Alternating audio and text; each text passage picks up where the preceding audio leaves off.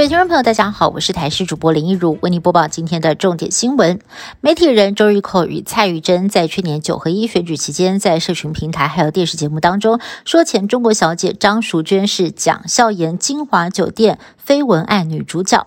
张淑娟不满受入提告，经过十个月的调查，台北地检署侦查终结，依犯刑法加重诽谤，还有个人资料保护法等罪嫌起诉周玉蔻、蔡玉珍。张淑娟在下午召开记者会，痛批周玉蔻做假新闻，应该要封麦退出媒体圈，更强调她绝对不会和解，预计还会追加提告民事求偿。艺人炎亚纶被卷入了 Me Too 偷拍风波，讯后五十万元交保，但是传出检察官疑似是不满侦办内容跟细节都被媒体掌握，怀疑妇幼队泄密震怒。妇幼队队长在昨天紧急带着两盒知名的铜锣烧到地检署致歉，但是检方拒绝接受，还透过正风室通知警方取回。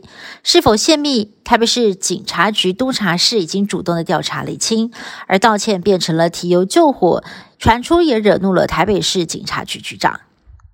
台中有一名十八岁的林姓少年，因为罹患僵直性脊椎炎，不仅有严重的驼背，再加上二十六度的脊椎侧弯，让他饱受。腰酸背痛之苦，不只是影响到外观，也导致心理自卑。患者也没有办法平视前方，造成了生活极大的不方便。高中毕业之后，来到医院求诊，医师透过了脊椎截骨矫正手术，让僵硬的脊椎松动之后，再以钢钉矫正，将脊椎拉直。没想到呢，也让原本的身高长高了九公分，让他能够抬头挺胸。受到少子化的影响，台北市教育局严拟从一百一十三学年度开始，公私立高中职将会全面的减招。目前规划每班班级人数都将调降一个人，依现有班级数推估，大约会减少七百多个招生名额。其中建中将会减招二十三人，北一女减招二十人。另外，公立国中也严拟同步从每班三十人降为二十九人。教育局将与相关的团体讨论，拍板定案之后就会对外公布。